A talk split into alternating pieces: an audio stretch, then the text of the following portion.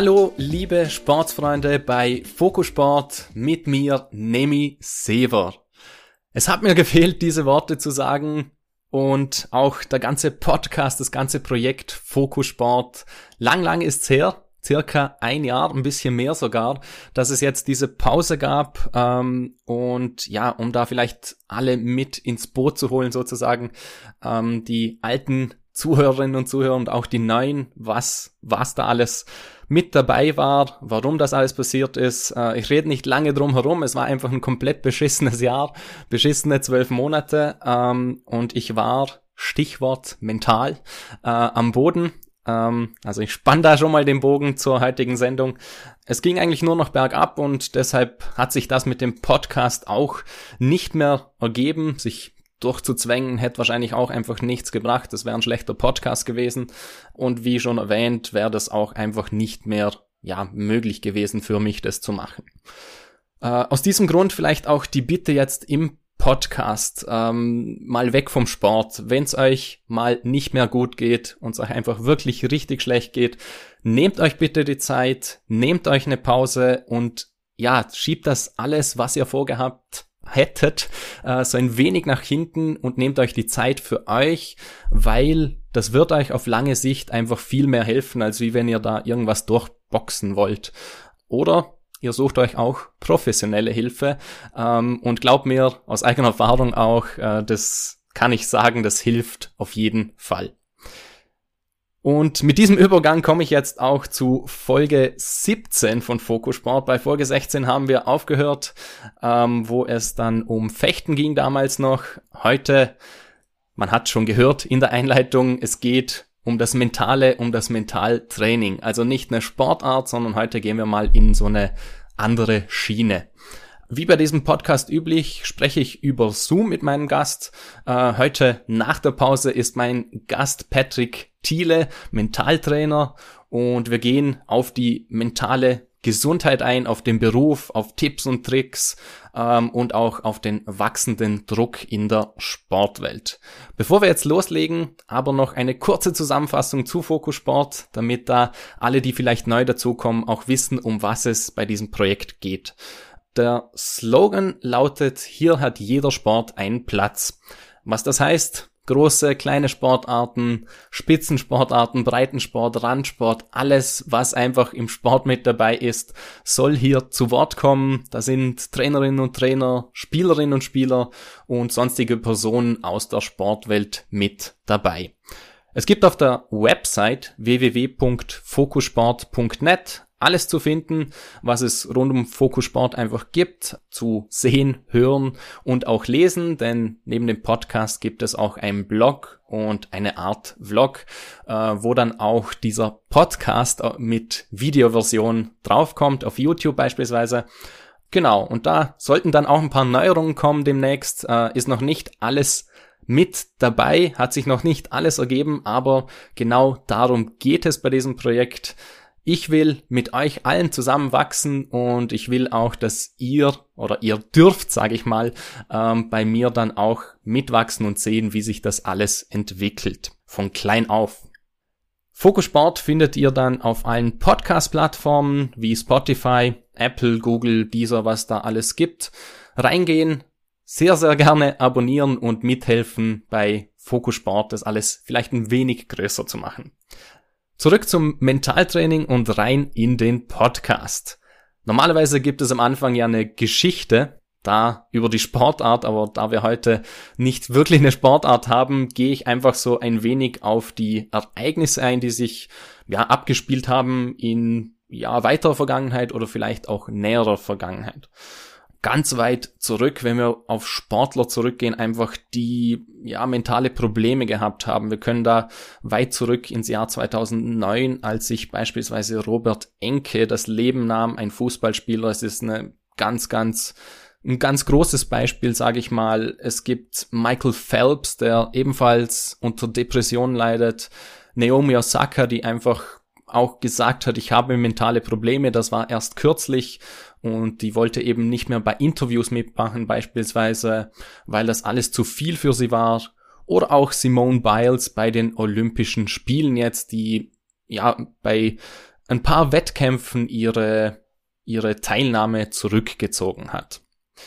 Die Liste ist ewig lang und es zeigt, dass auch bekannte Profisportlerinnen und Sportler Probleme haben, die es zu bewältigen gibt. Und bei dem hilft mein heutiger Gast, mit dem ich über Zoom spreche. Patrick Thiele, herzlich willkommen. Danke, dass du dir die Zeit genommen hast und danke, dass du das ganze lange Intro durchgehalten hast. Ja, sehr gern. Danke für die Einladung, Nemi. Und äh, ja, mega Intro. Also ich bin gerade super geflasht, dass du das so Freestyle in einer Version hier einfach ähm, raushaust und äh, da einfach die Message so gut rüberbringst. Von daher habe ich richtig Bock auf den Podcast jetzt. Freut mich zu hören. Das ist schon mal ein sehr guter Einstieg. Ähm, dann gehen wir einfach mitten rein. Äh, ich habe jetzt über Depressionen ein wenig gesprochen, aber du bist ja kein Therapeut, sage ich mal, sondern Mentaltrainer. Was ist eigentlich ein Mentaltrainer?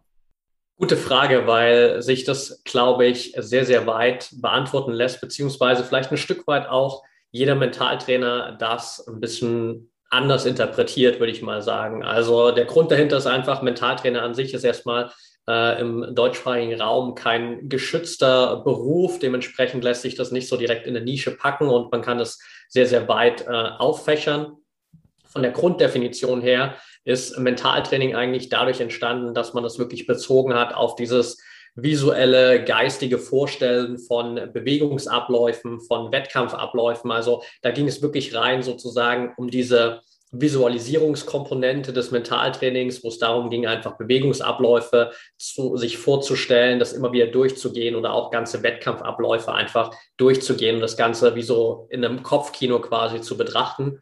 Mittlerweile oder auch für mich vor allem geht Mentaltraining einfach weiter darüber hinaus, weil es genauso darum geht, sich mit Leistungsdruck zu beschäftigen, mit Stress umzugehen, Atemtechniken zu lernen, einfach auch mit den eigenen Emotionen umzugehen. Also da spielen so viele Dinge mit rein, auch an eigenen Glaubenssätzen zu arbeiten, an eigenen Überzeugungen zu arbeiten, wo viele, sag ich mal, Elemente aus dem Coaching auch dazukommen, wo dann einfach, glaube ich, ein Stück weit so dieser Begriff Mentaltrainer, Mentalcoach irgendwie auch so ein fließender Übergang ist und ich für mich einfach dennoch die Definition Mentaltrainer gewählt habe, ja. Ich hätte jetzt den Ansatz gewählt, dass wir von Anfang an mal durchgehen und einfach sehen, wie, wie das alles abläuft von A bis Z. Von Anfang an, wie wird man überhaupt Mentaltrainer? Was gibt's denn da für eine Ausbildung? Es gibt mittlerweile einfach ganz, ganz viele Optionen. Also die gab es noch nicht alle, sage ich mal, als ich das damals gestartet habe. Das war vor ungefähr dreieinhalb, vier Jahren, als ich mich wirklich für diesen Weg entschlossen habe. Und in der Vorbereitung dafür habe ich mich irgendwie erstmal jahrelang so selbst persönlich weiterentwickelt, habe mir irgendwie ganz viel Wissen aus Büchern angeeignet. Also da war eigentlich das so meine größte Wissens- und Expertisenquelle irgendwie. Und ich habe dann äh, ein Fernstudium gemacht an der Academy of Sports äh, die direkt sozusagen darauf spezialisiert war, Sportmentaltrainer auszubilden. Und das war genau der Bereich, wo ich unbedingt hin wollte. Ich wusste, ich will in den Sport und habe dann die Option gewählt. Ich habe dann später nochmal über die Drachenberg Akademie in Berlin eine Ausbildung zum Stressmentor gemacht, um da quasi auch nochmal eine zusätzliche Expertise zu haben. Und darüber hinaus kommen dann irgendwie ganz viele einzelne Workshops und Weiterbildungen dazu. Mittlerweile gibt es aber zum Beispiel in Deutschland äh, die Deutsche Mentaltrainerakademie, die da versucht, so ein bisschen auch das Ganze zentraler einfach zu vereinheitlichen, da einen zentralen Ausbildungsstandard zu schaffen, da auch jetzt äh, einen eigenen Verband aufzubauen für Mentaltrainer, der langfristig ein Stück weit vielleicht auch dazu beiträgt, dass Mentaltrainer dann auch zum Beispiel vom Olympischen Verband offiziell anerkannt werden, offiziell akkreditiert sind und dann auch mit zum Beispiel zu den Olympischen Spielen gehen dürfen. Nicht nur als Zuschauer, sondern eben wirklich auch als Coach und Betreuer. Und das sind so Ansätze, wo man auf jeden Fall auch gerade jetzt im deutschsprachigen Raum eine, eine gute, wirklich auch hochwertige und so ein bisschen, sage ich mal, zentralisierte Ausbildung bekommen kann mit einem äh, super Ausbildungsstandard, super Inhalten und auch entwickelt von Leuten, die einfach da als Mentaltrainer schon irgendwie seit vielen, vielen Jahren unterwegs sind. Ja, also das wäre auf jeden Fall so meine Empfehlung für jeden, der so diesen Weg einschlagen will. Schaut auf jeden Fall mal bei der Deutschen Mentaltrainer Akademie vorbei. Ja. Gibt es da irgendwie einen Zeitraum, wie lang man da braucht, bis man das mal draußen hat, bis man Mentaltrainer ist? Wie viele Jahre kann man das irgendwie einschätzen? Ich weiß tatsächlich gar nicht genau, wie lang die einzelnen Ausbildungsmodule bei der Akademie dauern. Ich weiß, bei mir lief das Fernstudium auf zwölf Monate. Also das war ein, war ein einjähriger Prozess sozusagen, inklusive gewisser Hausarbeiten, praktischer Übungen und ähm, sowohl online als auch äh, Nein, nur durch die Corona-Zeit damals, noch nicht Corona-Zeit, aber durch äh, das Fernstudium generell natürlich einfach ähm, sehr viele Online-Seminare noch sozusagen, Präsenzseminare, die man online belegen musste. Und das war ein, am Ende für mich ein Prozess von einem Jahr so. Und ich glaube, das ist auf jeden Fall mal der Mindestzeitraum, den man einplanen sollte, weil auch definitiv die Ausbildungen bei der Akademie nicht kürzer sind. Tendenziell wahrscheinlich vielleicht sogar noch ein Stück länger. Und äh, dementsprechend sollte man so da mal ein Jahr auf jeden Fall einplanen. Ja muss man dann, wenn man da anfängt, gleich so eine, ist da eine Sportaffinität gefragt oder ist das am Anfang nicht unbedingt notwendig, sondern man macht eher allgemein ein bisschen was und ja, geht dann danach die Schiene in die Sportschiene rein?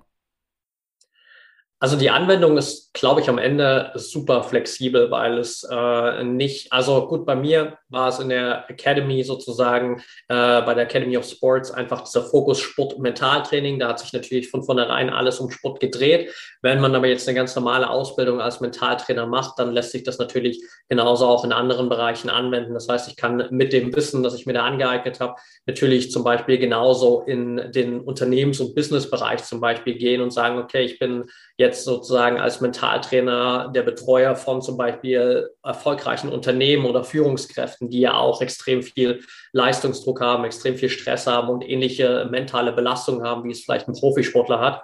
Und von daher hat man da auf jeden Fall eine gewisse Flexibilität, ja.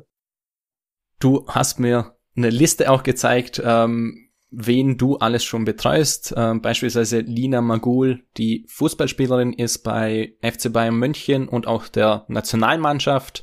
Äh, Johannes Ritzek, Olympiasieger in der nordischen Kombination. Konstantin Preis, deutscher Meister 400 Meter Hürden.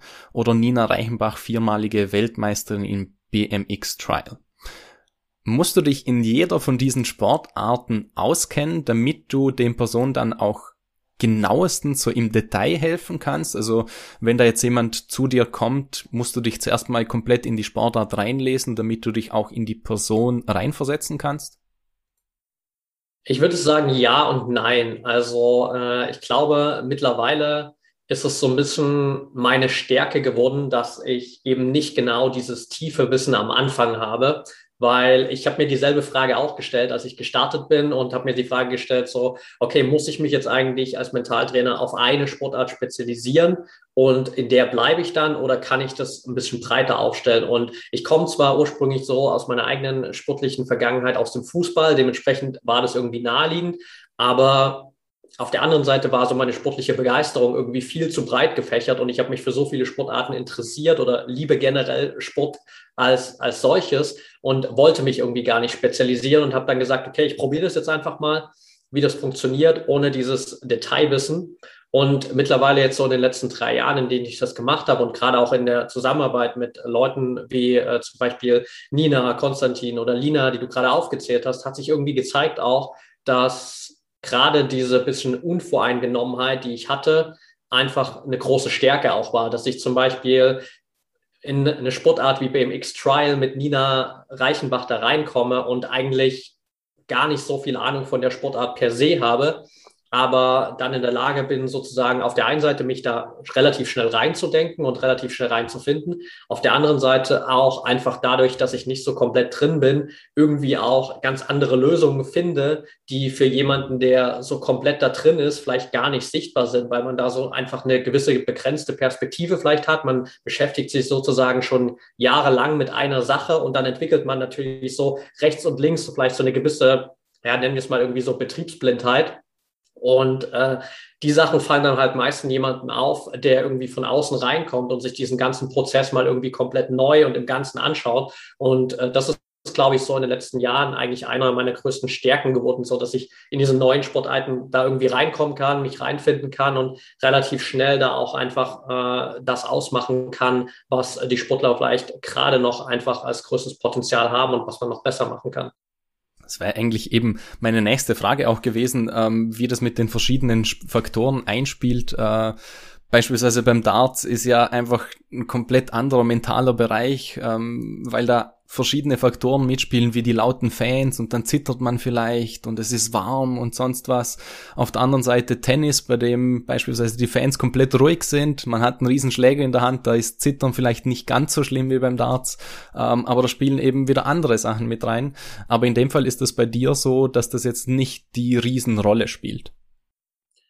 Nicht unbedingt. Also klar muss man sozusagen natürlich genau diese Unterscheidung machen, die du gerade auch, auch angesprochen hast. Und man kann jetzt nicht, sage ich mal, an, an jede Sportart mit derselben Strategie rangehen, mit derselben Herangehensweise. Aber man kann sozusagen natürlich einfach für verschiedenste Sportarten immer wieder die passenden Lösungen finden. Und spannenderweise lassen sich eben auch gerade durch diese verschiedenen Sportarten immer wieder auch Lösungen von anderen Sportarten finden, die man in der Sportart zum Beispiel gar nicht verwendet hat. Also als, als bestes Beispiel so, ich habe vor ungefähr zwei Monaten meine eigene ähm, Academy gegründet, um irgendwie auch so dieses Wissen aus dem Spitzensport weiterzugeben an möglichst viele Sportler. Und mittlerweile trainieren in der Academy ungefähr 35 Sportler, die alle aus unterschiedlichsten Sportarten kommen, egal ob es jetzt BMX-Trial ist, Fußball ist, Segeln ist, Schwimmen ist, Triathlon ist. Also da ist irgendwie gefühlt alles dabei schon. Und wir haben immer einmal pro Woche ein Live-Training, wo dann eben auch diese Sportler aus den verschiedenen Sportarten zusammenkommen. Und ich finde es immer einen super spannenden Prozess, wenn wir über ein Thema sprechen und dann jemand aus seiner Sportart teilt, wie er das bisher gelöst hat und dann aus einer komplett anderen Sportart irgendwie ein Impuls kommt, wie das da gemacht wird und plötzlich findet man so ein paar Parallelen und kann sich so ein paar Dinge abschauen und das ist ein super spannender Prozess, wo man eben auch so gegenseitig von den verschiedenen Sportarten immer wieder was Neues lernen kann. Da würde ich dann rüberspringen auf das Mentaltraining eben selbst. Ähm, vielleicht noch Erwähnung, die ProMind Academy heißt sie ja. Ähm, vielleicht für alle, die es interessiert, die mal reinschauen wollen, auf jeden Fall mal reinschauen, auch da. Wie sieht denn so ein Training dann aus? Du hast jetzt gesagt, da gibt's Gruppen und da redet man zusammen. Fängt das aber vielleicht auch mit einem Einzelgespräch an oder brauchst du vielleicht mehrere Stunden, damit man überhaupt sieht, um was es geht, ähm, wo du dem Athleten helfen kannst? Definitiv. Also das sind immer so zwei verschiedene Arten sozusagen. Das ist einmal die, die Academy sozusagen, in der ich äh, Sportler, Sportlerinnen betreue, wo viel auch so ein bisschen im Selbststudium quasi passiert, wo man einfach so ein komplettes mentales Trainingscenter hat, in dem man sich austoben kann, sage ich mal, und wo es dann einmal pro Woche ein Teamtraining gibt, wo jeder nochmal die Möglichkeit hat, so individuell Fragen zu stellen. Das ist quasi die Option, auch eher, sage ich mal, für die ambitionierten Hobbysportler oder auch für die Leistungssportler, die sagen, hey, eins zu eins Coaching ist mir gerade vielleicht noch ein bisschen too much vom zeitlichen oder auch finanziellen Aufwand. Und dann gibt es natürlich Profisportler wie auch die vier zum Beispiel, die du aufgezählt hast, die dann einfach sagen, hey, ich will das Ganze natürlich im eins zu eins Coaching haben. Und mit denen arbeite ich dann wirklich auch sehr, sehr eng zusammen. Das heißt, wir haben dann immer wieder Einzelgespräche über Zoom meistens. Ich habe das von Anfang an wirklich auch online gelöst, weil die Athleten sowieso das ganze Jahr überall auf der Welt unterwegs sind zu ihren Wettkämpfen und äh, eine Vorortbetreuung für mich einfach so gar nicht möglich wäre in der Art und Weise. Und es gibt dann einfach einen bestimmten Rhythmus, bei dem einen ein bisschen öfter, bei dem anderen ein bisschen weniger, je nachdem auch gerade in welcher Wettkampfphase sich der Athlet befindet. Gerade in einer Off-Season macht es meistens natürlich jetzt nicht Sinn, irgendwie jede Woche einen Call zu haben und da über Dinge zu sprechen, wenn eigentlich gar nicht so viel passiert. Während hingegen natürlich jetzt zum Beispiel in der Sommersaison, wenn sich dann einer der Athleten auf zum Beispiel Olympische Spiele vorbereitet, es natürlich irgendwie auch nochmal wertvoller ist, da regelmäßig auch die, das Pensum ein bisschen hochzuschrauben und sich da öfter auszutauschen. Und innerhalb der Sessions ist es dann natürlich ähm, immer sehr individuell. Also klar, am Anfang mache ich mit jedem Athleten, jeder Athletin immer so ein bisschen quasi so eine Status Quo-Analyse zu schauen, okay, wo steht der oder diejenige eigentlich gerade, was sind gerade die Herausforderungen? Und von da aus äh, bauen wir uns dann einfach unseren eigenen individuellen Trainingsplan der dem Athleten dann hilft, einfach auf der einen Seite natürlich so abseits des Trainings mit mir auch an sich zu arbeiten, gewisse mentale Trainingsroutinen aufzubauen, eine eigene Wettkampfvorbereitungsroutine aufzubauen und so einfach immer wieder die Möglichkeit zu haben, das Ganze zu testen, immer wieder zurückzukommen, mit mir in den Austausch zu gehen, zu schauen, okay, was können wir noch besser machen, Übungen auch mal gemeinsam natürlich durchzugehen beim ersten Mal. Und ja, so entwickelt sich das Ganze dann im Laufe der Zeit um vielleicht einen Vergleich zu ziehen mit ähm, beispielsweise einer Therapie im privaten Bereich. Wie ist das bei dir? Redet man da eigentlich fast nur über die Sportart selbst oder geht man da auch teilweise in den privaten Bereich, wenn man irgendwie sagt, okay, was, wo hakt's denn gerade, warum? Vielleicht gehen wir da tiefer rein. Wie sieht's denn da aus? Also ich rede schon auch immer mal wieder mit den Athleten und Athletinnen über private Dinge, einfach weil sich das natürlich nicht komplett entkoppeln lässt. Ähm, klar, bei einem Profisportler ist es nochmal was anderes, weil da dreht sich mehr oder weniger natürlich auch das ganze Leben um Sport. Also da gibt's sozusagen vielleicht potenziell weniger Dinge, über die man abseits des Sports redet oder auch potenziell weniger Einflussfaktoren aber gerade auch ähm, in einem Leistungssportbereich, wo man vielleicht auch von dem Sport noch nicht leben kann, selbst wenn man das auf einer sehr professionellen Ebene betreibt, gibt es natürlich auch viele, die nebenbei einfach noch einen Job haben oder eine Ausbildung haben oder gerade noch studieren. Dementsprechend gibt es natürlich da auch immer wieder viele Einflussfaktoren, die zusätzlich irgendwie Stress und Druck verursachen können und die dann vielleicht so ein bisschen die Wettkampfperformance beeinflussen, wo man dann natürlich einfach mal draufschauen muss, okay, was geht da eigentlich gerade ab und wie können wir das irgendwie lösen? Da geht's ja dann eben um Sachen, über die man redet. Wie sieht's denn bei den Übungen aus? Also machst du dann auch körperliche Übungen, damit das alles besser wird? Genau, also es gibt verschiedenste Übungen, egal ob es jetzt Atemübungen sind, ob es äh, zum Beispiel so Meditations-, Achtsamkeitsübungen sind. Da gibt es ganz, ganz viele Ansätze. Natürlich immer so ein bisschen angepasst auch auf diese Online-Zusammenarbeit, beziehungsweise gerade aber auch über die Academy zum Beispiel gibt es jetzt eben auch die Möglichkeit, sich dann immer wieder Videos anzuschauen, dann auch mal Videoübungen äh, zu machen, die man so in einem Zoom-Kontext vielleicht irgendwie auch schwer durchführen können, kann, wo man dann aber sozusagen als äh, Einzelathlet sich einfach das Video anschauen kann, sagen kann, okay, jetzt setze ich das für mich einfach mal um, jetzt te teste ich das mal zusammen und kann dann sozusagen trotzdem auf der Ebene für mich trainieren. Ja. Was sind denn so die Probleme, die du, sagen wir mal, behandeln musst? Äh, mit was schlagen sich denn die Sportler rum am meisten? Also ich denke, die größte Herausforderung ist natürlich für alle ein Stück weit einfach immer wieder auf den Punkt die eigene Bestleistung abzurufen weil das ist natürlich das am Ende, was, was hängen bleibt im Sport. So, das ist das, woran jeder Sportler auch gemessen wird. So, ähm, keiner bekommt irgendwie eine Medaille dafür, wie viel er trainiert hat oder wie häufig er trainiert hat und wie viele Stunden er investiert hat, sondern am Ende gibt es eben die Medaillen und die Belohnungen sozusagen für die harte Arbeit dafür, dass man am Ende in der Wettkampfsituation in der Lage ist, wirklich auf den Punkt die Leistung abzurufen. Und das ist in manchen Sportarten, sage ich mal, ein bisschen flexibler gestaltet, Beispiel Fußball zum Beispiel oder generell Teamsportarten. Da hat man natürlich irgendwie auch einen längeren Zeitraum. Also wenn ich 90 Minuten lang spiele, dann ist es nicht so essentiell, dass ich so ab Minute eins direkt funktionieren muss. Also selbst wenn das mal nicht klappt, dann habe ich immer noch 89 Minuten Zeit, um äh, das Spiel wieder rumzureißen oder in meinen Fokus reinzukommen. Auf der anderen Seite, wenn man natürlich sich zum Beispiel Sportarten wie Leichtathletik anschaut, dann ist es natürlich häufig einfach nur ein Versuch und der muss dann funktionieren. Und wenn der nicht funktioniert, dann bin ich raus und dann ist der Traum von der Medaille vorbei und dementsprechend dann auch sozusagen ein Stück weit diese Belohnung vielleicht für die harte Arbeit, die man investiert hat. Also sozusagen dieser Umgang mit diesem Druck, dass man einfach on point seine Leistung liefern muss, ist, glaube ich, für viele die größte Herausforderung. Ja. Ist das dann ein lang anhaltender Prozess, bis man das mal geschafft hat durch so einen Mentaltrainer wie dich? Ähm, muss man da wirklich sehr lange zusammenarbeiten? Ähm, klar wird das auch sehr individuell sein, dass manche da schneller hinkommen, aber gibt's da irgendwie so eine, ja, wie soll ich sagen, eine, eine, einen Zeitraum, den man nennen kann?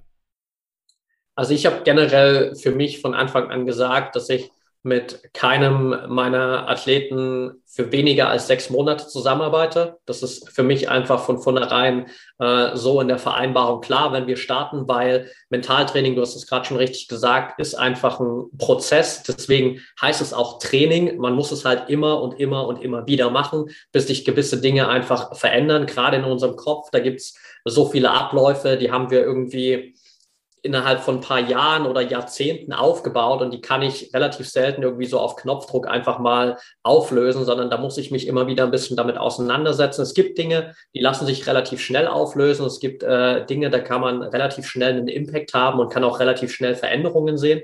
Aber um wirklich, sage ich mal, auf einem hohen Niveau langfristig diese Stabilität zu haben, braucht es einfach eine gewisse Zeit. Und da ist, glaube ich, so sechs Monate auf jeden Fall ein sehr, sehr guter Zeitraum, den man erstmal so für sich einplanen sollte, um zu starten.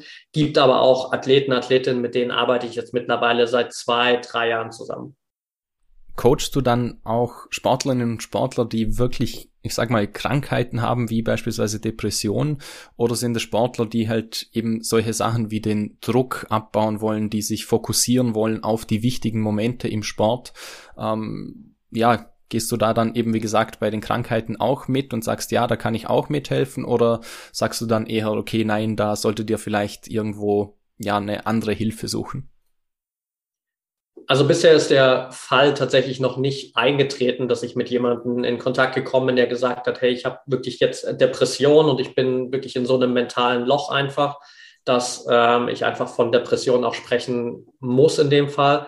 Dann wäre definitiv meine Herangehensweise zu sagen, hey, ich bin vielleicht da nicht zu 100 Prozent der Richtige, weil genau du hast es gesagt, so Depressionen sind einfach eine Krankheit und dann ist es einfach der erste und bessere Schritt, dann wirklich auch zu einem Spezialisten zu gehen, zu einem Therapeuten zu gehen und zu sagen, okay, wenn das Thema ein Stück weit, sage ich mal, sich verbessert hat, wenn ich da einfach wieder ähm, mehr auch ähm, aus dieser Depression rauskomme und mich mehr wirklich wieder auch auf diese, sage ich mal, wettkampfspezifischen Herausforderungen konzentrieren kann, dann bin ich super gern da und leiste sozusagen dann die Hilfe und äh, springe dann mit ins Boot sozusagen, um vielleicht auch in Absprache mit dem Therapeuten einfach gewisse Impulse zu setzen und äh, da auch das Ganze weiterzuentwickeln. Aber in dem Fall würde ich auf jeden Fall in erster Linie mal jemand anderen weiterempfehlen, ja die Athletinnen und Athleten, die zu dir kommen, kommen die dann oft zu dir, nachdem sie irgendwelche Niederlagen einstecken haben müssen und dann sagen, ah, irgendwie, ja, ich brauche jetzt da jemanden, der mich pusht und der mir einfach neue Wege zeigt, wie ich wieder zum Erfolg komme? Oder gibt es auch welche, die einfach sagen, nee, ich bin zwar eh schon erfolgreich, aber vielleicht geht da noch mehr? Sowohl als auch. Wobei die meisten, das muss man ehrlich sagen, kommen immer dann, wenn sie einmal mindestens gegen die Wand gelaufen sind und gemerkt haben, dass das funktioniert nicht. Das ist natürlich genau das, was ich eigentlich überall meine Kanäle immer versuche zu kommunizieren, so dass man das gern vermeiden darf und dass man gern äh, so früh wie möglich mit Mentaltraining starten darf, um einfach gewisse Herausforderungen oder gewisse Fehler zu vermeiden und eben genau diese Stolpersteine vielleicht auch nicht zu haben. Aber bei vielen braucht es es vielleicht manchmal zu merken, so, okay, ich bin da vielleicht doch nicht so stark, wie ich dachte und äh, vielleicht brauche ich da einfach doch Support. Gibt aber definitiv auch äh, Athleten, Athletinnen, die das einfach auf einem sehr hohen Niveau schon für sich erkennen, dass sie dadurch noch mehr rausholen können. Also das zum Beispiel Nina Reichenbach angesprochen. Nina ist zu mir gekommen, als sie schon vierfache Weltmeisterin war und einfach gesagt hat, hey, ich will da oben bleiben, ich will in der Spitze bleiben. Ich weiß, ähm, dass es häufig noch schwerer ist, an der Spitze zu bleiben, als überhaupt dahin zu kommen. Und dementsprechend will ich da noch diese paar Prozent mehr rausholen, um noch mehr Stabilität zu haben die Gegenseite zum, zur Niederlage, die ich vorhin angesprochen habe, äh, die Erfolge. Wie hoch sind denn die Erfolgschancen, dass man durch das Mentaltraining einfach wieder ja oben angreifen kann, sage ich, und dass man da wieder fit in den in seine eigene Sportart reingeht?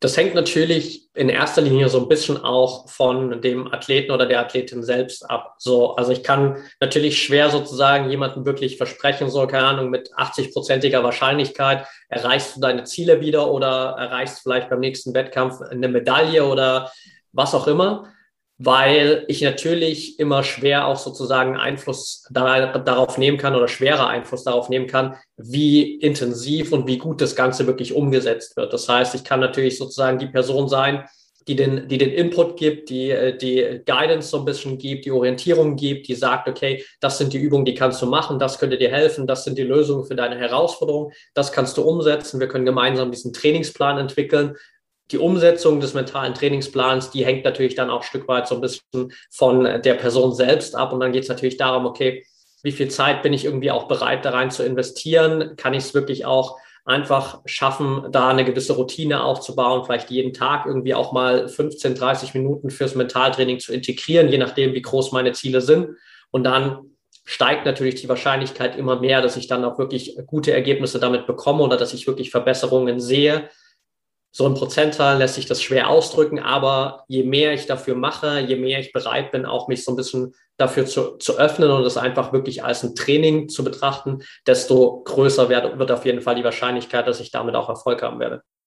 Schön, dass da auch ein Mentaltrainer kommt, der das ganz äh, gut erklärt und, und sachlich erklärt und nicht sagt, ja, auf jeden Fall, kommt her zu mir und das wird auf jeden Fall klappen, äh, ohne irgendwas. Das war jetzt mal der erste Block von diesem Podcast, äh, in dem es um den Beruf ging, um die, um das Mentaltraining, den Mentaltrainer und ja, wie der ganze Ablauf da aussieht und beim nächsten Thema geht es dann um den Profisport und da kommen wir gleich zurück.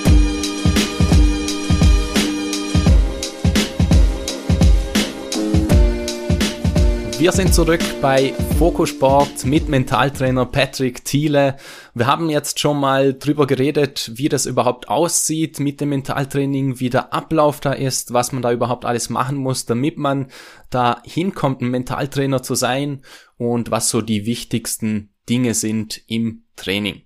Jetzt kommen wir zum nächsten Block und zwar zu dem Profisport. Wir haben vorhin über Erfolge geredet und Niederlagen und wie man bei den Profis sieht, ähm, kann man ja auch trotz Siegen Probleme haben. An den Beispielen, die ich schon anfangs erwähnt habe im Podcast durch äh, Simone Biles, Naomi Osaka, Michael Phelps, ja, anhand dieser Beispiele sieht man doch, dass der Druck im Profisport immer größer wird.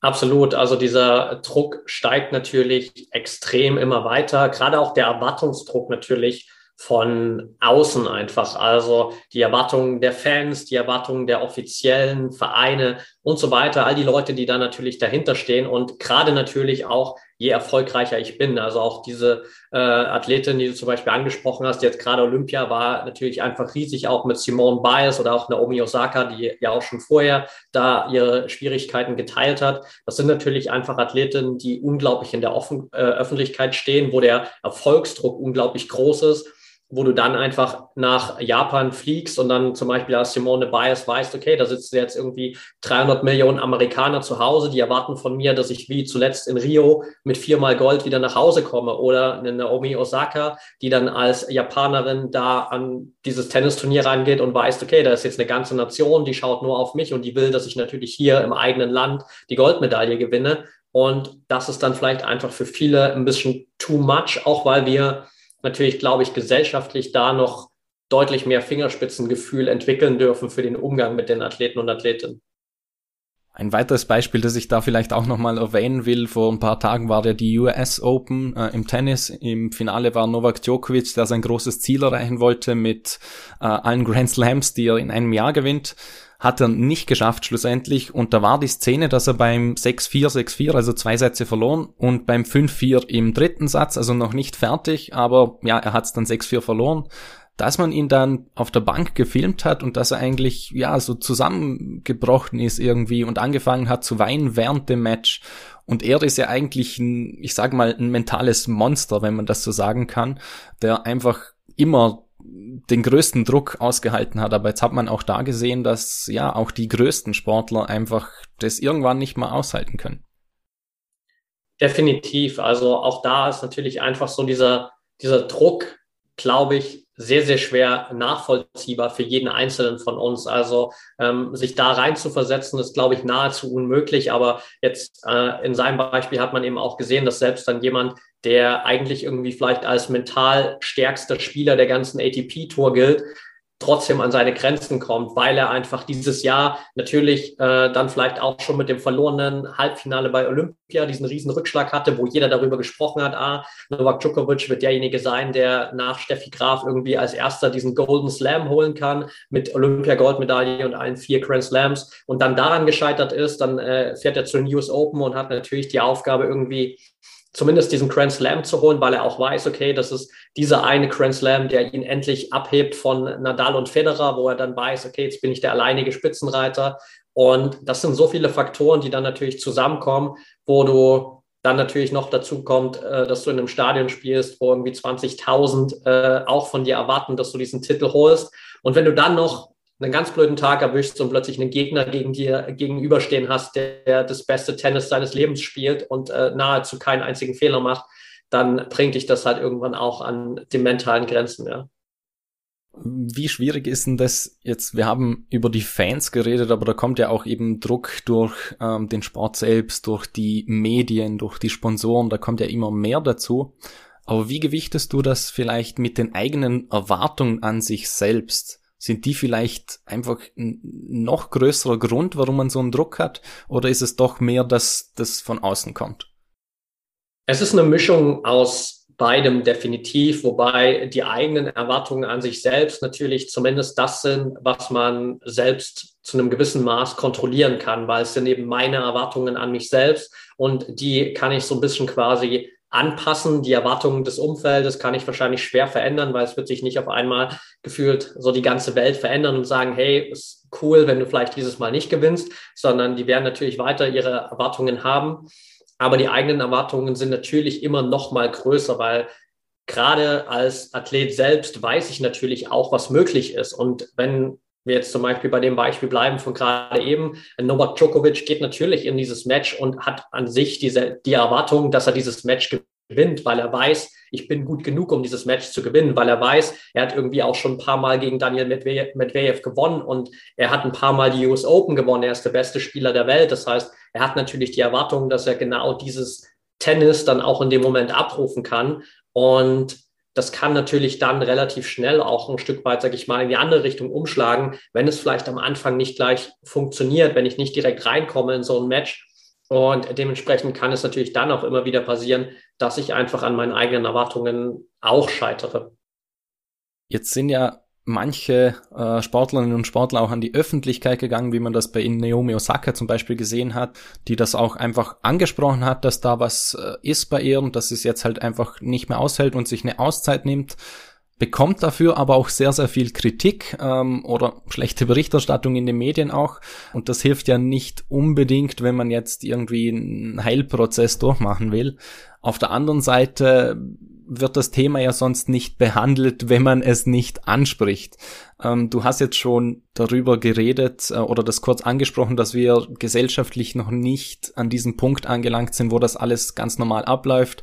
Da fehlt noch ein Fingerspitzengefühl, wie du es auch gesagt hast.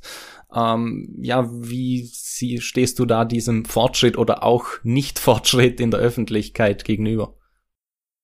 Also es ist definitiv natürlich erstmal ein Fortschritt, dass immer mehr Athleten und Athletinnen auch wirklich den Mut haben, damit nach außen zu gehen und darüber zu sprechen, weil genau diese Veränderung braucht es halt. Und gerade von, sage ich mal, auch den Besten der Besten zu hören, dass selbst die Schwierigkeiten haben, gibt halt auch vielen anderen, die vielleicht nicht auf dem Niveau sind, die aber ähnliche Probleme haben, so ein bisschen diese Offenheit zu sagen, hey, wenn die darüber reden können und wenn selbst die Schwierigkeiten haben, obwohl sie die Besten der Welt sind, dann kann ich das vielleicht auch tun, dann kann ich vielleicht auch darüber reden, dann kann ich vielleicht auch sozusagen mich mehr dafür öffnen und mir da vielleicht auch Hilfe suchen. Das heißt, der Prozess an sich ist auf jeden Fall, glaube ich, für die ganze Entwicklung dieser mentalen Gesundheit und auch im Mentaltraining super, super wertvoll, weil es einfach mehr Aufmerksamkeit dafür schafft, wie wichtig dieses Thema ist.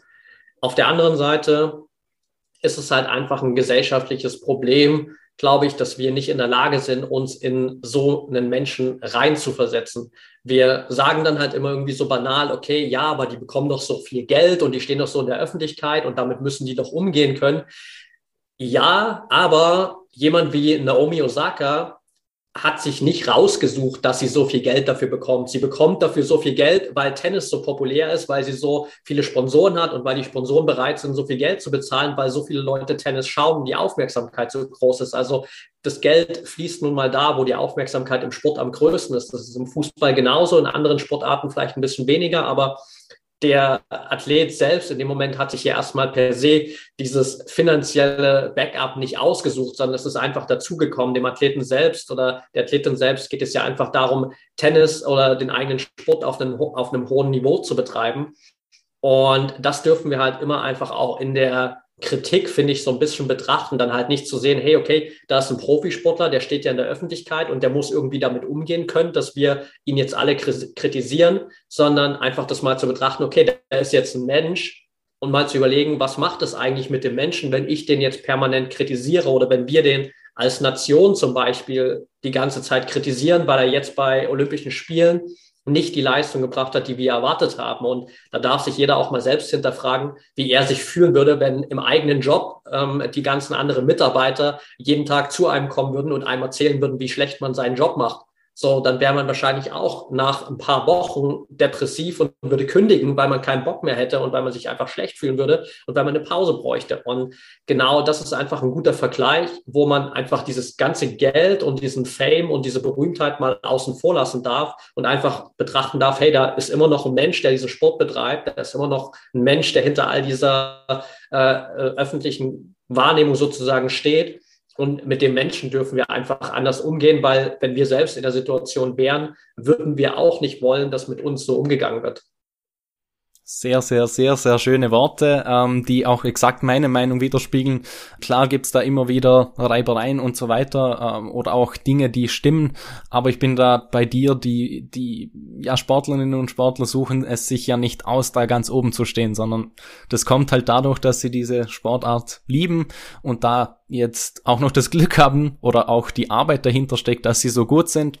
Und ja, dann müssen sie halt mit mehreren Dingen umgehen, aber ja, da muss müssen halt die die Zuseherinnen und Zuseher vielleicht ja mal einen Schritt zurück machen, wie du gesagt hast, und einfach mal selbst darüber reflektieren, wie das eigentlich ja bei einem selbst dann wäre.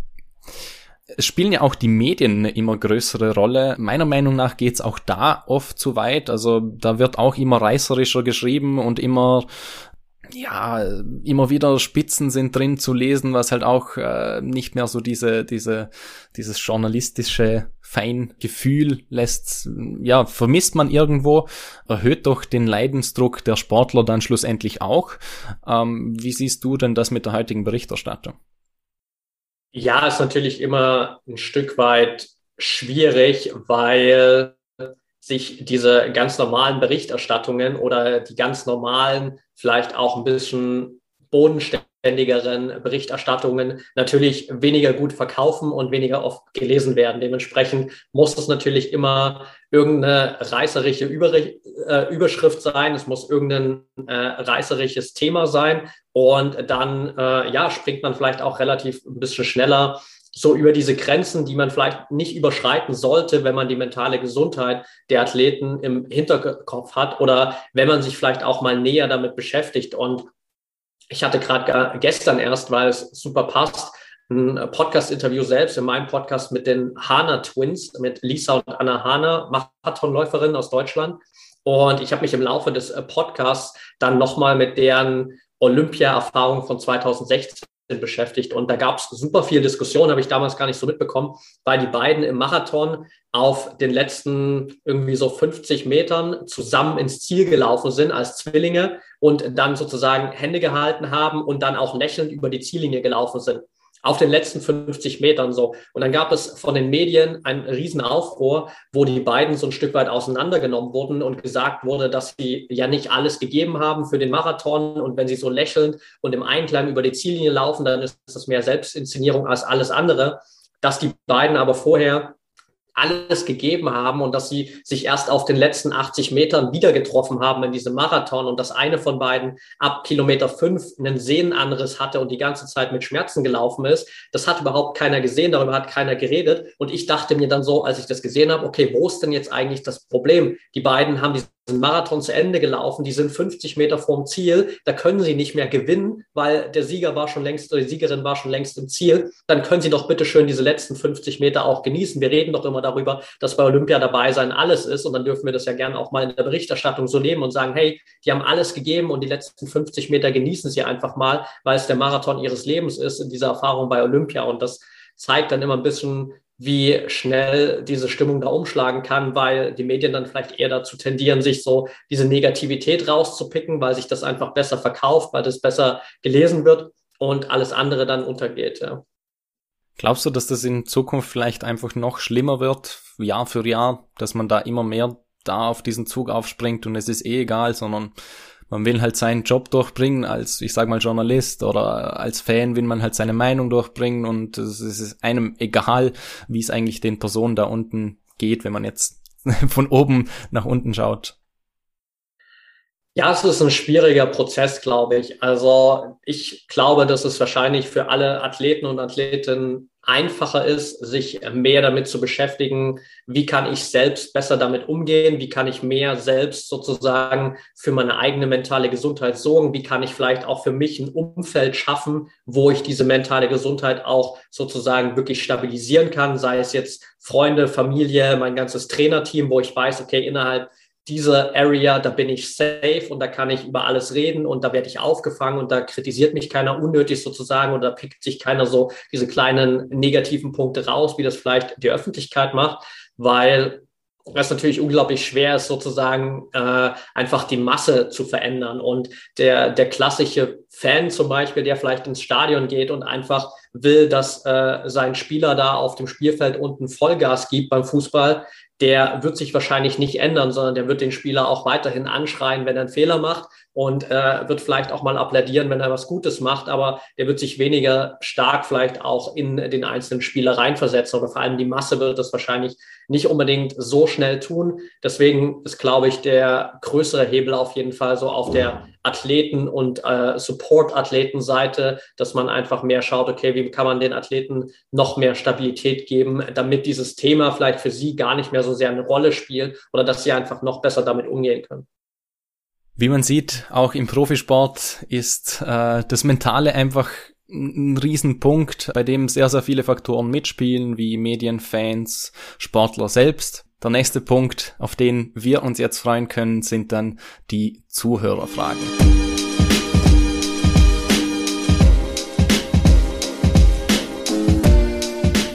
Wir sind wieder zurück bei Fokusport mit Mentaltrainer Patrick Thiele und haben jetzt gehört, wie das mit dem Druck aussieht bei Profisportlern ähm, und ja, wie da auch die Medien mit einspielen, die Fans und alle weiteren Faktoren.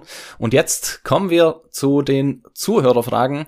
Äh, sind einige mit dabei, ähm, für das, dass es eigentlich recht kurzfristig angesetzt wurde und der Podcast sein Comeback, sage ich mal, feiert, bin ich sehr froh darüber. Es gibt sowohl ernst gemeinte als auch wieder lustige. Ähm, so wie mir das gefällt. Da gibt's immer wieder jemanden, der da gerne gute Fragen, lustige Fragen auch einschickt. Und ja, jetzt steigen wir mal direkt ein mit Grizzly18 äh, von Pineapps Esports. Auch da gerne mal vorbeischauen. Kollegen von mir, mit denen ich zusammenarbeite. Der hat geschrieben, wie sehr entscheidet Mentalität zwischen Erfolg und Misserfolg. Ich glaube, am Ende ist der entscheidende Faktor da schon sehr groß. Also ich bin nicht so ein Verfechter zu sagen, okay, Mindset is everything, aber es macht natürlich im Wettkampf schon den Unterschied, weil das eben genau diese Komponente ist und ich kann das ganze Jahr trainieren, ich kann das ganze Jahr Gas geben und äh, alles dafür tun, dass ich erfolgreich sein werde. Ich kann dieses Fundament schaffen, um erfolgreich zu sein. Aber wenn mein Kopf dann in der entscheidenden Wettkampfsituation nicht bereit ist, dann habe ich dieses ganze Jahr halt eigentlich in Anführungsstrichen umsonst trainiert, weil dann kann ich die Leistung nicht, nicht abrufen und dann erlebe ich eben genau diesen Misserfolg und nicht diesen Erfolg. Also von daher in der Umsetzung am Ende, wenn es wirklich um die Entscheidung zwischen Erfolg und Misserfolg geht, dann macht der Kopf auf jeden Fall den entscheidenden Unterschied, wahrscheinlich nahezu auch 100 Prozent sozusagen, weil der Kopf einfach uns am Ende so diese Tür öffnet, unsere körperlichen Fähigkeiten nutzen zu können, die wir uns das ganze Jahr über erarbeitet haben. Im Training braucht es natürlich auch andere Faktoren, aber in der Umsetzung ist der Kopf dann schon der entscheidende Faktor. Ja. Eine weitere Frage von ihm ist, wie kann man sich mit unter Anführungszeichen leichten Tricks gezielt mental verbessern? Da gibt's ganz, ganz viele Ansätze, egal ob es jetzt sozusagen darum geht, mit einfachen Achtsamkeitsübungen zu starten, einfach zum Beispiel sich mal zu erlauben, Meditation zum Beispiel zu testen. Ist eine der simpelsten mentalen Techniken, die man natürlich super ausbauen kann. Da gibt's auch tausende verschiedene Möglichkeiten zu meditieren. Aber zum Beispiel mal zu sagen, okay, wenn ich noch gar keine Ahnung davon habe, ich schnapp mir einfach mal eine App, sei es Headspace, Seven Mind, Fit Mind, da gibt's ganz viele richtig gute Apps mittlerweile. Und ich teste das einfach mal. Da gibt's bei jeder App auch immer so einen kostenlosen Seven-Day-Journey, wo man das einfach mal für sieben Tage testen kann, wo man sagen kann, okay, ich teste einfach mal, wie sich das auf meine generelle Gelassenheit, auf meine innere Ruhe auswirkt. Und da werde ich relativ schnell merken, da tut sich schon was, wenn ich das jeden Tag mache. Auf der anderen Seite kann ich zum Beispiel auch mit Atemübungen sehr, sehr schnell einen Unterschied machen. Und wenn ich merke, egal ob es jetzt im Alltag ist oder wirklich in der Wettkampfsituation oder in der Vorbereitung auf den Wettkampf, ich bin super gestresst, ich bin super nervös, ich bin richtig unter Anspannung und ich weiß eigentlich innerlich schon, okay, wenn ich mit dem State jetzt hier in die nächste Herausforderung reingehe, dann wird es wahrscheinlich nichts, weil ich bin richtig drüber dann kann ich mich eben aus dieser Situation auch immer wieder runteratmen. Und da geht es einfach nur darum, die eigene Ausatmung zu verlängern. Da braucht es gar nicht unbedingt eine spezielle Atemtechnik, die kann ich nutzen, zum Beispiel mit einer 4, 7, 8 Atmung, wo ich vier Sekunden einatme, sieben Sekunden die Luft anhalte, acht Sekunden ausatme. All das führt dazu, dass ich einfach meine Ausatmung verlängere und meine Ausatmung ist automatisch sozusagen mit dem Entspannungszentrum in unserem Nervensystem beziehungsweise in unserem Gehirn connected.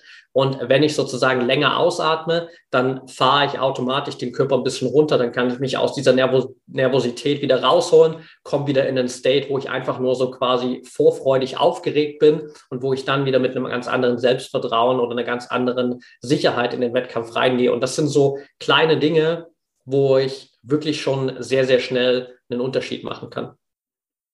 A to the Mel fragt, äh, gibt es Spezialisierungen im Mentaltraining? Wir haben das ja schon mal angeschnitten, ganz am Anfang noch. Ja, wie sieht's da aus? Definitiv. Also auf der einen Seite gibt es natürlich eben genau diese Spezialisierungen im Hinblick auf zum Beispiel Sportmentaltraining oder ich wende zum Beispiel Mentaltraining im Business an und spezialisiere mich da drauf. Also da gibt es ganz, ganz viele Bereiche. Ich kann zum Beispiel auch Mentaltraining nur für Kinder machen oder mich da in verschiedensten Altersklassen so zum Beispiel vielleicht auch spezialisieren gibt auch ganz viele Mentaltrainer, die sich nur auf einzelne Komponenten spezialisiert haben, die gesagt haben, okay, ich spezialisiere mich zum Beispiel nur auf diese Komponente Flow. Also wie komme ich in den Flow? Wie baue ich dieses Gefühl von Flow auf? Es gibt andere, die haben sich vielleicht darauf spezialisiert, wirklich nur diese Entspannungskomponente zu trainieren und Athleten wirklich nur dabei zu helfen, zu entspannen, loszulassen, immer wieder schnell runterzukommen. Also da gibt es ganz, ganz viele Möglichkeiten, wo man sich innerhalb dessen auch einfach spezialisieren kann. Eine Frage auch, äh, die mich auch sehr interessiert, äh, wie entsteht denn der Kontakt zu den Sportlerinnen und Sportlern? Kommen die immer auf dich zu oder gehst du auch vielleicht mal auf jemanden zu und fragst, hey, könnte ich dir da weiterhelfen?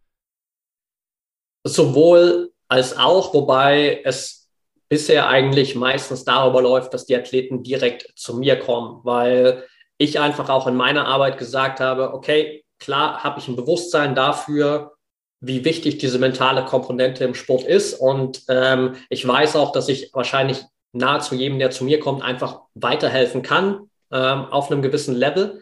Aber auf der anderen Seite muss der Impuls natürlich auch ein Stück weit von dem Athleten selbst kommen, weil wenn ich jemanden dazu zwinge, mit mir mental zu trainieren, dann wird wahrscheinlich die Umsetzungsquote nicht so gut sein, dann wird der Trainingsplan nicht so umgesetzt, wie man das äh, sich vielleicht wünscht, dann sind die Ergebnisse am Ende nicht gut und das fällt natürlich dann sowohl mir auf die Füße als auch natürlich dem Athleten, der dann einfach unzufrieden ist. Und dementsprechend ist eigentlich die Herangehensweise meistens so, dass die Athleten mich kontaktieren, sei es über Instagram, sei es per E-Mail oder ähm, auch durch meinen Podcast oder auch durch ihren Trainer zum Beispiel. Also mittlerweile ähm, ist es auch schon ein paar Mal passiert, dass der Athletiktrainer des Athleten oder der Athletin gesagt hat, so hey, ich stelle fest, so da gibt es noch ein paar Schwierigkeiten, da gibt es noch ein paar Potenziale, können wir da was machen? Und äh, ich mich dann sozusagen über diesen Zwischenkontakt dann äh, mit den Athleten hingesetzt habe und äh, die Zusammenarbeit daraus entstanden ist wie man sieht, wir springen da jetzt ein bisschen mit den Fragen, aber das haben die Zuhörerfragen so an sich,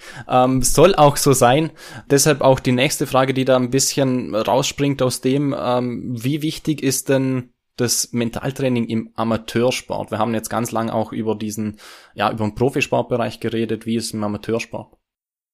Ich finde es im Amateursport genauso wichtig wie auch im Profisport. Das ist auch einer der Gründe, warum ich eben genau diese ProMind Academy auch an den Start gebracht habe, weil ich gesagt habe, ich will diese ganzen Strategien aus dem Spitzensport in den Amateursport auch verfügbar machen und da jedem die Möglichkeit geben, sich mental weiterzuentwickeln, weil auch im Amateursport gibt es eben diese Herausforderungen. Auch da gibt es einfach äh, immer wieder Leistungsdruck. Da gibt es auch Erwartungen. Da muss ich mit Verletzungen umgehen. Da gibt es Konkurrenzkampf. Da gibt es so viele Dinge, die dann zwar vielleicht nicht dazu führen, dass ich sozusagen äh, weniger Geld bekomme, weil ich als Profi weniger erfolgreich bin, aber da gibt es so viele Faktoren, die einfach dazu führen, dass ich vielleicht das Wichtigste verliere, nämlich die Liebe und den Spaß am Sport. Und wenn ich das nicht mehr habe, so, dann habe ich irgendwann einfach keinen Bock mehr auf das, was ich da mache. Und dann geht vielleicht so dieser Riesenteil meines Lebens verloren, einfach nur, weil ich an diesen mentalen Blockaden gescheitert bin. Und von daher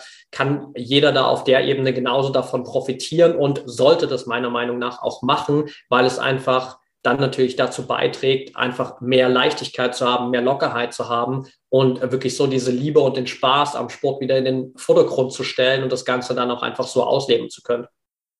Die zwei Fragen haben jetzt auch so ein bisschen die nächste beantwortet, und zwar von Straight Outer IBK. Was sind denn die ersten Schritte fürs eigene Training? Das war wahrscheinlich auch so ein bisschen das mit der Atmung vielleicht, äh, jetzt auch das, äh, was du gerade gesagt hast mit der Liebe auch zum Sport und so weiter. Aber gibt's vielleicht noch bestimmtere Schritte, die du nennen könntest? Auf jeden Fall. Also für mich fängt es alles immer erstmal auch damit an, dass ich für mich selbst so eine kleine Analyse mache, wo ich eigentlich stehe. Weil um überhaupt mental an mir arbeiten zu können und gezielt an mir arbeiten zu können, muss ich eben erstmal auch wissen, okay, was sind denn konkret meine Herausforderungen? Woran bin ich denn bisher immer gescheitert? Wo tue ich mir denn schwer? Und das ist eigentlich für mich der erste Schritt. Das heißt, dass ich so erstmal für mich in diese Selbstreflexion reingehe und schaue, was sind denn eigentlich gerade meine Schwierigkeiten? Was sind gerade meine Herausforderungen? Und dann kann ich mir spezifisch dafür einzelne Übungen rauspicken, weil jemand, der vielleicht für sich feststellt, ich habe Schwierigkeiten mit meinem Selbstvertrauen oder mir fehlt das Selbstvertrauen, macht es relativ wenig Sinn, ihm als erstes eine Übung zu geben, wo er seinen Fokus verbessert und umgekehrt natürlich genauso. Und dementsprechend ist eigentlich das Wichtigste am Anfang für sich so ein bisschen diesen Status quo erstmal zu haben, zu wissen, hey, was ist denn eigentlich gerade meine größte Herausforderung oder was sind irgendwie meine Top drei Herausforderungen auf dieser mentalen Ebene? Und dann kann ich mir anschauen, was sind dafür jeweils so die besten Übungen und wie kann ich das angehen. Cooper Gomez fragt, und ähm, da knüpfen wir wieder vielleicht auf die Profisport-Ebene an, ähm, wie hat Social Media den Sport und damit den mentalen Aspekt verändert? Da haben wir jetzt gar nicht mal so sehr darüber geredet, sondern allgemein über die Gesellschaft. Wie sehr spielt da Social Media mit? Ja, es hat natürlich unglaublich viel verändert sowohl positiv als auch negativ. Also natürlich hat es positiven Effekt, dass man einfach die Möglichkeit hat, auch mehr über seinen eigenen Sport zu berichten, dass man ähnlich wie du das ja auch mit dem Podcast machst, die Möglichkeit hat, auch so Randsportarten mehr zu pushen, mehr in die Öffentlichkeit zu bringen, mehr auch so ein bisschen diesen Blick hinter die Kulissen zu erlauben und sozusagen auch einfach als jemand, der vielleicht in der Randsportart sehr, sehr erfolgreich ist, trotzdem mehr Aufmerksamkeit zu bekommen, vielleicht auch dadurch mehr Sponsoren zu bekommen, mehr Interesse zu bekommen. Also das sind natürlich alles positive Effekte. Auf der anderen Seite gibt es natürlich so mal diesen grundsätzlichen Effekt, dass ich die Möglichkeit habe, über Social Media mich unglaublich viel zu vergleichen als Athlet. Das heißt, ich kann natürlich jederzeit immer checken, so, okay, was macht meine Konkurrenz? Und dann sehe ich meistens irgendwie ein sehr, sehr geschöntes Bild, weil relativ selten postet man natürlich die Fehler aus dem Training, sondern man postet natürlich dann all das, was gut gelaufen ist, damit jeder denkt, es läuft gerade richtig gut bei mir. Und äh, wenn ich das nicht richtig einordnen kann, dann habe ich vielleicht schnell das Gefühl, dass es eben nur bei mir schlecht läuft und bei allen anderen läuft es gerade gut, dann ist es natürlich super, super negativ. Auf der anderen Seite ist natürlich auch gerade so über Social Media äh, nochmal die Plattform ein Stück weit anonymer, einfach auch diese Kritik ähm, direkt an die Athleten zu bringen und dann quasi das, was wir vorhin auch besprochen haben, über das Verhalten von Medien und Fans, dann direkt straight auf die Accounts der Athleten und Athletinnen umzuleiten und dann halt als Oscar 1, 2, 3, da meine Meinung zu teilen ähm, und sozusagen mein Gesicht zu wahren, weil ich äh, da eine Anonymität habe über Social Media und da einfach sozusagen auch alles raushauen kann, ohne dass ich irgendwie damit in Kontakt gebraucht, äh, gebracht werde. Also das ist natürlich dann auch wieder ein Effekt, der sich eher negativ auswirkt. Hoff mal, dass du jetzt im Anschluss äh, vom Podcast nicht eine böse Nachricht von Oscar 123 bekommst. ja, ich gucke dann gleich mal nach, ob es den Account gibt. Ja. Robo94 stellt eine Frage, die direkt sozusagen an dich gerichtet ist. Welchen mentalen Ratschlag würdest du dir selber geben? Woran musst du selbst arbeiten? Spannende Frage. Ich glaube, ich darf auf jeden Fall noch mehr Geduld mit mir selbst haben. Äh, gerade jetzt so in diesem Prozess mit dem Aufbau der ProMind Academy habe ich gerade unglaublich viele Ideen, unglaublich viel, was ich umsetzen will und äh, die, die Liste wird immer und immer länger und da ist schon ganz oft dieser Prozess einfach, dass es mir da auch ein Stück weit irgendwie nicht schnell genug gehen kann oder ich das Gefühl habe, dass ich da ein bisschen zu langsam unterwegs bin, aber da immer mal wieder ein bisschen Geduld zu haben und mal wieder so kurz auf Pause zu drücken und äh, festzustellen, hey, ich bin eigentlich auf einem guten Weg, ist äh, definitiv noch eine Challenge, an der ich ein bisschen arbeiten darf. Ja. Da kann ich auch ein Lied davon singen. Ähm, also ich kann nur sagen, dieses, dieses Jahr Pause hat mir sehr, sehr gut getan. Ich habe auch tausend Ideen gehabt und eine Riesenliste und alles irgendwie durchzwängen wollen. Und jetzt, ja, habe ich mir ein bisschen Gedanken gemacht, das alles zurückgeschraubt und ja, man muss es eben Schritt für Schritt machen, wie du sagst, einfach geduldig sein und irgendwann kommt es eh von allein, wenn man trotzdem noch weiterhin hart daran arbeitet. Vielleicht noch eine anknüpfende Frage von mir da gerade an die vorherige. Brauchst du als Mentaltrainer selbst auch einen Mentaltrainer vielleicht? Ja, manchmal schon. Ähm, nicht immer direkt jemanden, der vielleicht Mentaltrainer ist, aber ich habe auch immer wieder verschiedenste Coaches. Also auf der einen Seite, ähm, sage ich mal, einer meiner größten Mentaltrainer oder Mentaltrainerinnen, wenn es darum geht, so auch meine kleinen eigenen äh, ja, Entwicklungspotenziale offen zu legen, ist definitiv meine Frau, so die mir das immer ganz gut spiegelt und äh, mir dann auch immer wieder zeigt, was ich da vielleicht noch ein bisschen besser lösen darf.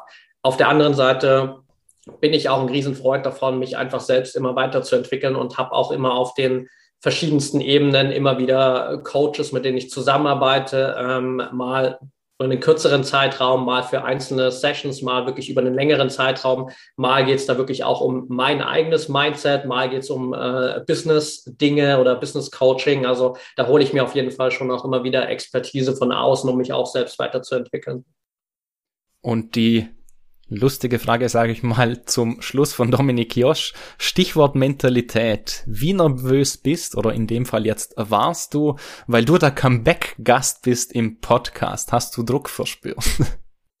Nicht so viel, ehrlich gesagt. Also das spielt, glaube ich, ein bisschen davon her, dass es einfach äh, für mich eine gewisse Gewohnheit geworden ist. Das ist jetzt, glaube ich, ja, locker irgendwie auch im Laufe der Zeit das, das 30. oder 40. Interview, das ich geben durfte in den letzten paar Jahren ähm, auf verschiedensten Plattformen und selbst ja auch meinen Podcast habe, wo ich auch immer wieder Leute interview und äh, dementsprechend das so eine gewisse Gewohnheit geworden ist. Aber ich hoffe natürlich, dass ich äh, hier die Erwartungen der Community an die Comeback-Folge ähm, erfüllen konnte. Auf jeden Fall. Ähm, ganz am Schluss habe ich dann immer noch so ein, ein Word-Rap, äh, also fünf Kurzfragen mit, ja, kurzen Antworten. Mentales oder körperliches, was spielt eine größere Rolle im Sport? Mentales. Social Media oder Medien? Du kannst eines von beiden in was Positives umzaubern, sage ich mal, die Berichterstattung. Was würdest du wählen? Medien. YouTube-Videos oder Gaming? Das ist, wie ich mich entspanne. Wie, was würdest du da wählen von beiden? YouTube-Videos. Der erste Tipp, der dir in den Kopf kommt als Mentaltrainer. Sei nicht so hart zu dir selbst. Und wenn du selbst Sportler wärst, welche Sportart würdest du ausüben? Fußball. Ja, das war's mit der 17. Sendung bei Focus Sport, mit der Sendung, die nach einem Jahr Pause endlich wieder anfängt. Ähm, und es war Mentaltraining. Ich hoffe wie immer, dass euch dieses Mal nicht die Sportart, sondern das neue Sportthema auch begeistern konnte, dass wir euch das gemeinsam ein wenig näher bringen konnten und vielleicht auch natürlich das Interesse beim ein oder anderen oder der ein oder anderen geweckt haben. Die nächste Sendung gibt's dann nächsten Monat im Oktober. Also es läuft jetzt nicht mehr zweimal monatlich, sondern wahrscheinlich nur noch einmal monatlich. Äh, weiterhin montags. Welcher Montag es ist, bleibt aber offen jeden Monat. Einfach bei Social Media vorbeischauen äh, und da gibt's dann die ganzen Infos. Da kann man auch die Fragen einschicken, ganz wichtig, damit das Ganze ein wenig interaktiver wird. Auf Instagram findet ihr Fokussport unter @fokus.sport, Facebook ganz normal Fokussport, auch auf YouTube und Twitch ähm, wo es Videos gibt, entweder zum Podcast oder ich kommentiere auch FIFA-Spiele wahrscheinlich demnächst ab Oktober wieder für Pineapps Esports, den E-Sports-Verein. Das gibt's da zu sehen. Und ja, das könnt ihr dann alles gebündelt auf www.fokusport.net finden und euch da mal durchstöbern. Und schaut natürlich auch bei Patrick vorbei äh, auf seinen Social Media Accounts äh, und auch auf seinen Seiten. Instagram, Facebook bist du ja, ProMind Academy sonst. Was gibt's da sonst noch? Genau, Instagram at Patrick Thiele unterstrich, Facebook Mentaltrainer Patrick Thiele. ProMind.academy ist die Website. Ähm, da findet man alle Infos und ansonsten den äh, Podcast, der heißt Mental Performance Podcast. Den gibt's auch auf allen möglichen Plattformen.